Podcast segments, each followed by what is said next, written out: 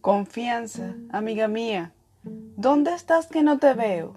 Pienso en ti constantemente, quiero besarte, abrazarte, quiero vivir contigo. ¿Dónde estás, amiga mía? Te necesito. Oigo de ti, pero no te veo.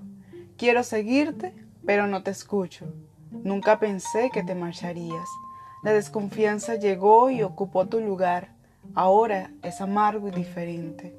La ingenuidad no quiere verme. Amiga mía, vuelve antes que muera. Amiga mía, vuelve antes que te olvide. Amiga mía, vuelve antes que te pierda. Actualmente los seres humanos tenemos a confiar en todo.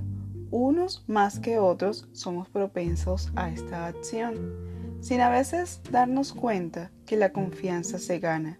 La confianza no es producto de la inspiración, Lastimosamente, cuando nos damos cuenta de eso, ya es demasiado tarde, ya nos han defraudado.